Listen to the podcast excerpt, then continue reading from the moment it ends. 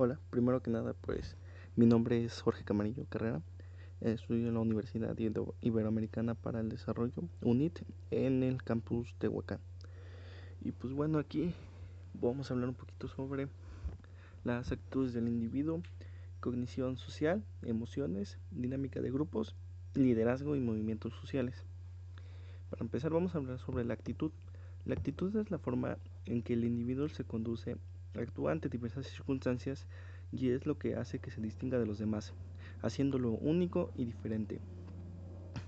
¿Tú has notado que hay algunas actitudes de los demás o de nosotros mismos que nos sorprenden porque sobresalen positiva y negativamente de lo que hubiéramos esperado en una circunstancia particular?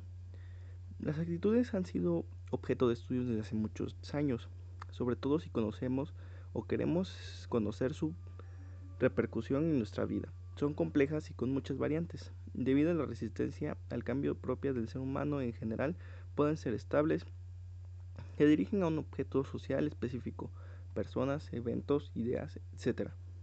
Son variables en cuanto a calidad y cantidad, dependiendo de lo que las motiva, la intensidad. Y esas están orientadas hacia una dirección, a favor o en contra. Por lo tanto, nuestro comportamiento guarda esa memoria experiencial y emocional y lo convierte en una predisposición o a desenvolverse de manera casi predecible ante el estímulo similar. Eh, podemos distinguir cuatro componentes de la, de la actitud cognitiva, que son los modelos o representaciones mentales que el individuo posee, ya sea por aprendizaje o por experiencia hacia los objetos, los individuos y las situaciones es el conocimiento y el pensar de la actitud. Afectivo son los factores emocionales ligados a un objeto o pensamiento, positivos o negativos, placer o dolor, bienestar o malestar, y a este compone emocional eh, se le conoce como el factor definitorio de la actitud, el sentir de la actitud. Em, el conductal. Eh, este comportamiento observable es accionar de la actitud en la relación que se manifiesta en nuestros comportamientos. Eh, normativo. Es la manera en la que se espera que reaccionemos en un grupo social de acuerdo a esto, a nuestros parámetros sociales, legales y hasta morales. Se le considera el que debe ser de la actitud. Eh, en el campo de la psicología se estudia un concepto de la cognición social y a su vez este concepto se encarga de analizar el proceso, percepción humana y cómo evaluamos y explicamos el entorno, así como las personas que nos rodean. Tenemos la información en nuestra mente organizada en categorías sociales, esquemas, actitudes y estereotipos. De acuerdo al conocimiento adquirido, hemos hecho nuestra propia interpretación de las situaciones y le hemos dado significado a nuestra percepción, a nuestra percepción. Por ejemplo, cuando tenemos una postura o un concepto frente a un tema controvertido, vertimos nuestras opiniones, ahora mucho más acrecentado este fenómeno por las redes sociales y el exceso de información que confirman o sustentan nuestra posición. Esto construye nuestro comportamiento y a su vez nuestra personalidad. Existen sin fin de variantes que pueden influir en el procedimiento de la información del exterior al ser humano. La personalidad, su estilo cognitivo, sistema de valores, sus creencias, pero una de las más fuertes y más analizadas son las emociones. Esas, al igual que las demás variables, pueden distorsionar los juicios e intervenir sobre la realidad de los hechos y sobre nuestras evaluaciones. Por eso no es desconocida para nosotros la fase de está cegado por la emoción. Las emociones han sido subestimadas o consideradas pocas importantes eh, porque siempre se le ha dado más relevancia a nuestra mente. Mm. Pero las emociones también son estados afectivos que nos indican estados internos motivacionales, deseos y necesidades. Eh, según el psicólogo Paul Ekman, existen seis emociones básicas. El miedo, atenuación de un peligro que provoca ansiedad o inseguridad. La sorpresa, alteración, desconocimiento, es pasajero, provoca una aproximación cognitiva para identificar qué sucede en su exterior adversión, desagrado, ansia provoca alejamiento sobre los que nos incomoda. Ira, enojo, irritabilidad. Alegría, euforia, vivicidad, entusiasmo, causa una sensación de plenitud, seguridad. Eh, también vamos a hablar un poco sobre eh, las dinámicas de grupo. Eh, Kurt Lewin, en el contexto de la psicología social, fundó el primer centro de dinámicas de grupo. A través de él pudo ofrecer alternativas para mejorar el logro de los objetos, aumentar el rendimiento del grupo y la satisfacción de estos en el desempeño de su función mediante las dinámicas de grupo.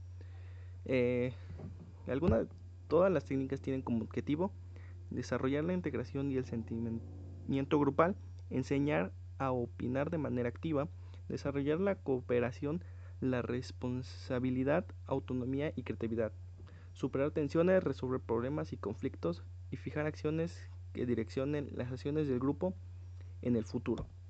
Y ya por último, vamos a hablar sobre el liderazgo y movimientos sociales.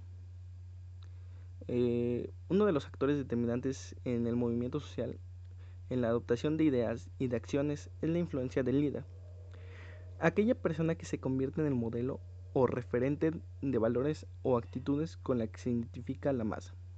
Todos necesitamos una identificación en nuestras figuras de autoridad, por eso dará congruencia y dirección a nuestros actos, pues los líderes marcan la pauta, introducen cambios y persuaden sobre las necesidades de estos.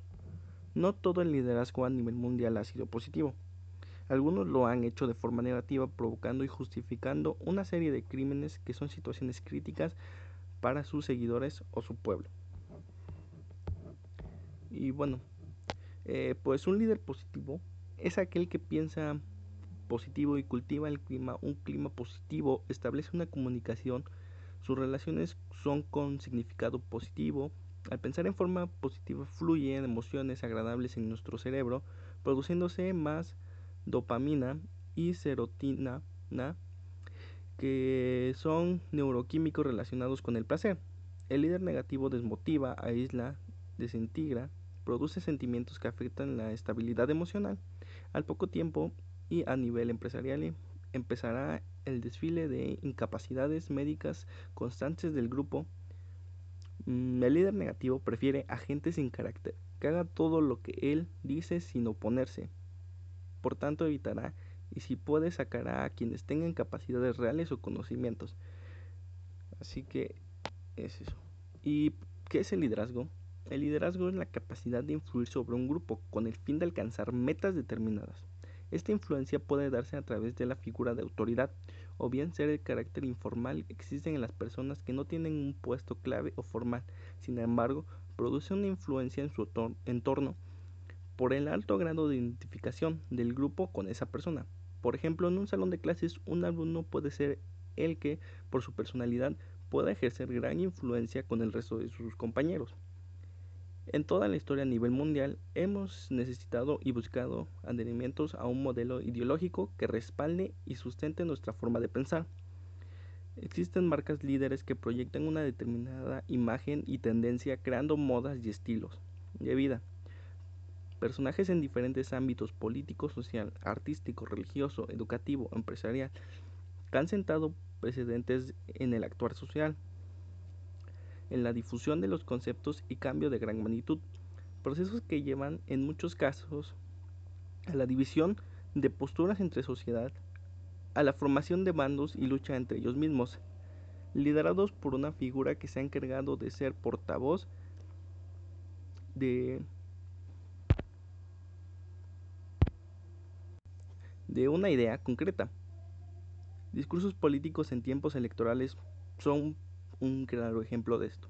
Con argumentos basados en la promesa de dar solución a las necesidades de una sociedad, un personaje puede ser incluso ser el icono de una moda de una generación debido a la carga afectiva o representativa que puede surgir de su carisma, su propuesta o bien como un modelo ideológico de rebelión a todo aquello que nos oprime.